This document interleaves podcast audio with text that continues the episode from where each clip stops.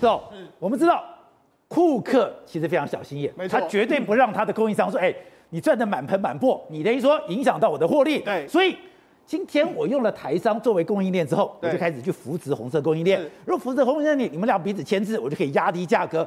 当时呢，台湾也很担心说，哎，这红色供应链会不会干掉红海？对。现在现在新出来的数据，嗯，参加红色供应链的不但没赚钱，还赔钱。而刘扬伟今天讲了，哦，很多事情看起来简单，对事实上很困难。你要做一件、两件、一千件是一回事，你要做到一百万件，那就是另外一回事了。没错，事实上我们这几年都非常担心，说所谓红色供应链可能会取代我们相关的这个供应链嘛。但事实上这几年运作下来了，库克的这个盘算呢，他自己成本是降低了，但是呢，中国加入红色供应链之后，他们反而是假的 gain。他没有赚到吗？我们的他们现在已经变成什么？红色供应链三傻，但他们就哪三傻？一个是立讯。然后一个是歌尔声学，另外一个是蓝思科技，三间公司原本都是切入红色供应链的，切入苹果供应链，现在都变成是，反正变成是三只三个傻子。可是以前不是切，只要能够吃到了苹果就会赚钱吗？而且实际上，这个库克的用的方式也是一模一样。中国厂商，我你切进来之后，我也允许中国厂商彼此之间互相杀价。那彼此互相杀价之后，我们就以立讯精密为说好了。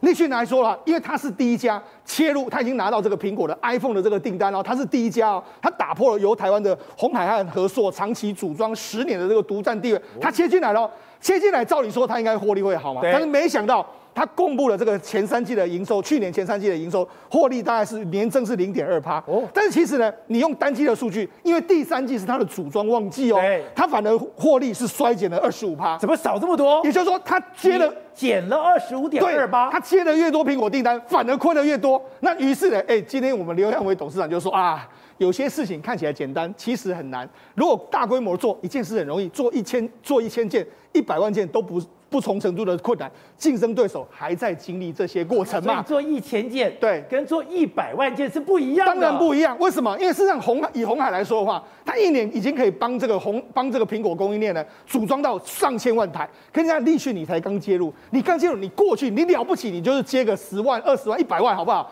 一百万跟一千万、两千万，那是有非常大的差距。虽然说，哎，你们，而且那因为红海过去为什么能够赚？它其实还有在零组件上面的布布局，它可以借我我可能组装没赚钱，但是我买一些零组件，我可以降低成本。现在立讯你都还没有做到这些，你现在就只能够组装还有部分的零组件，所以你在说啊，他是说红海在这些方面持续深耕的话，竞争对手可能都会感受到红海世界第一的地位，要做到红海现在世界第一位不是那么容易的。他讲话这么骄傲，对，他等于是同时之间跟你的立讯精密呛虾嘛，因为大家都说立讯你是小红海，但是他刘彦伟告诉你，你绝对不是小红海。好了，我们讲，你跟他讲，现在进到了苹果供应链的红色供应链，对，变成了三傻。对，还有另外一家公司是蓝思科技，蓝思科技是做什么？它是做到苹果的上面的这个保护盖。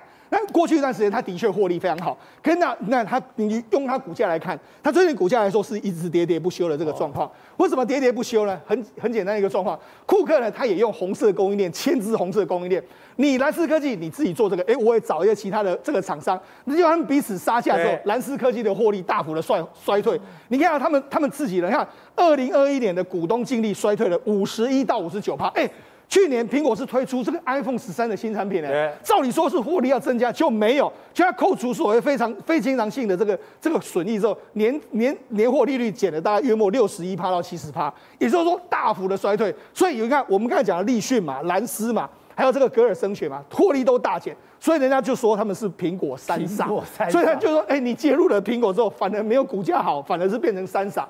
那我们就讲，事实上。为什么大家过去会非常紧张？就是因为立讯它当初不是买下了这个相关的这个，除了我们国内的人保的这个相关的这个厂房之外，对，他弄了非常多，而且当时你看他风风火火，你看当时很多供应链说什么？哎，你看电子供应链厂商说我们的人都跑到立讯去了，哦、那还有很多厂商就说，哎，我们都到这个立讯公司去了，就没想到立讯经过这一两年的学习之后，他现在还是没办法追上鸿海，所以这印证了。刚才刘扬伟说了一句话：做一百万件，做一千件跟做一百万件绝对不是同样的一件事。好，那除了这个蓝思科技，除了这个我们刚才讲的三傻之外，其实最傻的是他，谁最傻的是欧菲光。为什么是欧菲光？那欧菲光过去一段时间，他是做这个手机相关的面，这个所谓触控面板的。那那他原本是赚非常多钱，就没想到他二零二一年公布了财报的时候，他的亏损是十九亿到二十七亿。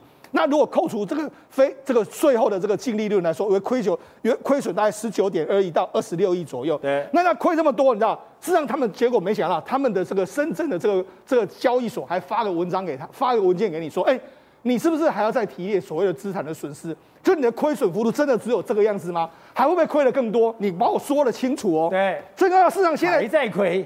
对，所以告诉你什么？库克或是美国当然非常知道，我是需要你的红色供应链，但是呢，必要时候压榨你，让你没有赚钱的时候，或许对美国来说才是一个最大的利益所在啊。是吧？因为我看到这个新闻把我笑死了。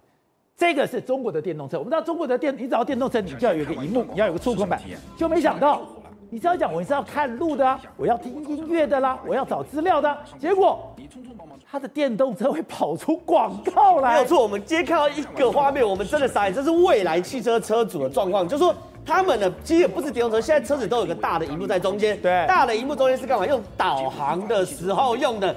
结果呢，这个车主开车哦，开到一半看导航嘛，对不对？就这样给我跑出广告出来，跳出广告。哎，这个如果有开车你就知道。我今天如果要下交流道，对，或是那种很复杂的路，你给我跳广告，我会发疯。我自己开车，有时候有人打电话来，他会连那个荧幕，对不对？一两秒我就就要发疯了，因为我可能错过就错过嘛。这两天台北出现很多这种冲上逆向环东大道，如果搞这种事情，不是更多事故吗？对，结果呢，他们就看出，哎，这样弹出广告来，然后他把这个所谓地图资讯至少遮到一半的时候，后来才发现这个电动车竟然把这拿去做卖钱的动作啊，很简单啊。广告有钱、啊，你把荧幕当成卖广告了。对啊，对啊，对啊。哎，我假设我今天未来有两百万或三百万的车在路上跑，我今天卖一个钱，同时赚两两三百万，全部帮你投放的话，你可以收多少钱呢、啊？对。所以我回头一看，连这个钱都要赚。对，原来中国三大电动车势力，未来、小鹏、理想，今年二零二一年 Q 三开始都大亏钱呐、啊。未来已经亏了八点三五亿，在去年第三季，小鹏亏十五点九亿，去年第三季，理想亏去年第三季亏两千多万人民币啊，所以呢，他们这东西啊。全部都是什么？因为被特斯拉打得焦头烂额嘛，所以才想到这招。而且呢，中国这种投放广告怪招，其实不是电动车创新的，是什么？小米冰箱就已经搞过这件事。小米冰箱，小米冰箱也是这样，它这个是智能冰箱，它这个智能冰箱就主打说我在冰箱外面这个有一个大的荧幕，那这个大的荧幕呢，我可以通过这个荧幕上网，可以通过这个荧幕呃玩电动，我可以通过荧幕上网买菜等等。结果呢，就有猪发现。奇怪了，我冰箱为什么被投放广告？然后被投放广告还关不掉？就是哎，中国什么钱都赚。刚刚讲你这个疫苗的钱要赚，拐卖人口钱要赚，现在连这个钱都赚，这个钱也要赚啊。然后小米兵他就打电话去给客服啊，那客服也解释不清楚嘛。最后最后呢，他们这广告很好笑，亲身经历告诉你。网购怎么样挑水果才不踩雷？刚好就放在电冰箱上面。对，而且呢，他其他搞疯，就是他有时候播广告，然后有时候还播音乐，然后有时候还摆菜谱，就变成说我家好像一直被入侵的感觉，你知道吗？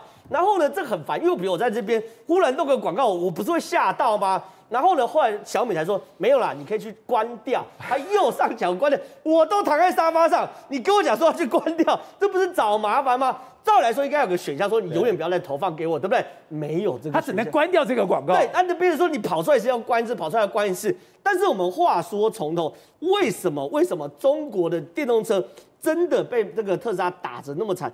原因就是因为第一件，他们晶片真的不够。比如说中国在二零二二年就今年呐、预估至少可以卖到五百万台电动车以上的需求，可是晶片只有四百万片，所以呢，我就算做得出来，我也赚不到钱。然后呢，我们才看到说，中国之前不是一直有很多就是那种自驾出问题、自驾出问题的状况吗？我们现在看到一个是小鹏汽车的自驾，也蛮夸张的，他连在那个家里的停车场哦，自己停车的功能都失误了。然后呢，把这个哎，导播我们在这边好了，你看，因为它有个功能嘛，它这边写的很清楚，叫做说。用实力 carry 到底，到了车位自己填。现在比较好的电动车这种这种概念，就是说，哎，我到后我就一键，它就帮我这停好，我倒车入库停好。结果呢，竟然连停车的时候都爆冲，然后把车位整个撞撞破撞烂。结果呢，那他那车主当然不开心啊。结果呢，小鹏汽车一大堆理由，什么什么停车场光线昏暗呐、镜头识别不清楚啦，噪音波雷达误判，反正一大堆。然后呢，他结论你自己要看好啊，你怎么可以怪我呢？所以呢，对他们来说，那当然买特斯拉比较靠谱嘛。所以呢，特斯拉现在在中国卖的超级好，而且呢，特斯拉也，哎，这就是撞的状况。我如果一台新车撞成这样，我真的会很难过。而且呢，特斯拉在中国卖得很好，原因是什么呢？特斯拉真的很会抓中国人的品味啦。最近呢，特斯拉在中国推出一个新的服服务，叫做 Tesla Mic，什么意思呢？就这个服务。它让这个特斯拉车主在车上可以唱卡拉 OK，这东西呢在欧美都没有，台湾也不见得需要，可在中国超级受欢迎。然后呢，这个东西很多外国就分析嘛，说这东西怎么会怎么不是很怪吗？可偏偏中国人买单。而且呢，这一套台湾人也买单，台湾搞不好也有买单，所以呢，这这一套的合约，这比如说你要卡 OK 哦，也不贵，你只要另外再支付大概五千多块的软体费，你马上就上线了。所以呢，特斯拉在中国不止车的品质好，然后品牌形象好，也很会迎合中国的市场。但说一下，现在伊隆马斯克碰到一个大敌人，嗯，老天爷，现在这个所谓的这个地磁风暴，四十个卫星，哦，丢卫星多么不容易啊！嘣的一下就没了。这个特斯拉一直创造很多奇奇迹，火线回收、电动车带动世界潮流。但是最近在加勒比海的上空呢，十四亿元的流星雨，史上从来没有，地球四十五亿年第一次就发现。你看宝杰，这就是在加勒比海波罗的波罗尼克上方，现在不是流星雨的季节，突然一抬头的时候，天上一道一道的流星就这样子飞了过去。那个都是，那第一次五颗，后面从上面又出来好几颗，最后还一整串。大概二三十颗，就从在左上角这样一直冲上来，最后大家发现说，怎么奇怪了？现在什么时候？怎么会有流星雨呢？竟然是特斯拉的 Space 星链，一下子四十颗，连续几天，通通这样掉下来了。这掉下来是什么呢？因为它碰到了它没法克服的天敌。太阳风暴哦，他是在二月四号的时候，用他的那个猎龙火箭，一次送了四十九颗星链计划的卫星。他是先送到两百一十公里的地方，送下去之后跟下面通联，确定你没问题之后，再点燃小火箭，要送到五百五十公里去定位。要保洁，他们要送上去的时候发现不对，上面的环境是不对的，温度、阻力还有所有状况增加了百分之五十以上，密度增加百分之五十以上，他们的火箭呢准备了燃料。飞不上去，上不去，上不去，怎么会这样子呢？原来是太阳刚好这时候二月五号产生一个太阳风暴，大量的与那个日冕喷发物质、个电浆物体就这样冲了过来，冲了过来就就在他们的上空，连续一直这样冲着很长，他们想要闪过去都闪不过去，要调控，但是又不能停在那个位置，因为停在那个位置，它最后就会掉下来。对，所以从想从旁边过去，只有九颗擦边球而过去，哦、其他的四十颗。通通不行，都掉下来了。通通掉下来，因为动力不足，所以大家会看到说加勒比海流星雨。而特斯拉呢，马斯克这一下子通的要死，十四亿，他这一下子，这十四亿就没了。这十四亿就完全在它大气层里面给烧毁了。而太阳风暴，真的是一个地球上非常害怕的一件事情。你记得二零一一年的时候，那时不是在讲说二零一二全球会毁灭吗？六种可能性，最后 NASA 告诉你，只有一种是真的会毁灭。就是太阳风暴。我们当说太阳的时候，它里面磁场一打的时候，会打出一个太阳风嘛，就喷出来。而且它喷出来的时候，它的温度呢至少六千度以上，它的速度呢一秒四百万四百公里，所以一下是几万公里往前冲。我们幸好有磁场，会在那整个状况之下，你会看到南北极看到是极光。可是如果它真正的打到地球上，当时他们的科学频道就告诉你，这么高的一个温度和能量一打过来之后，整个地球的磁场崩溃，大气层立刻被蒸发，而这几千度的温度一路烧过来，所以你就看到远远的看到一层火光，而这时速呢是上百公里，像高铁一样，然后还有很多的极光搭着，一路一烧，整个地球将是一片的灰烬。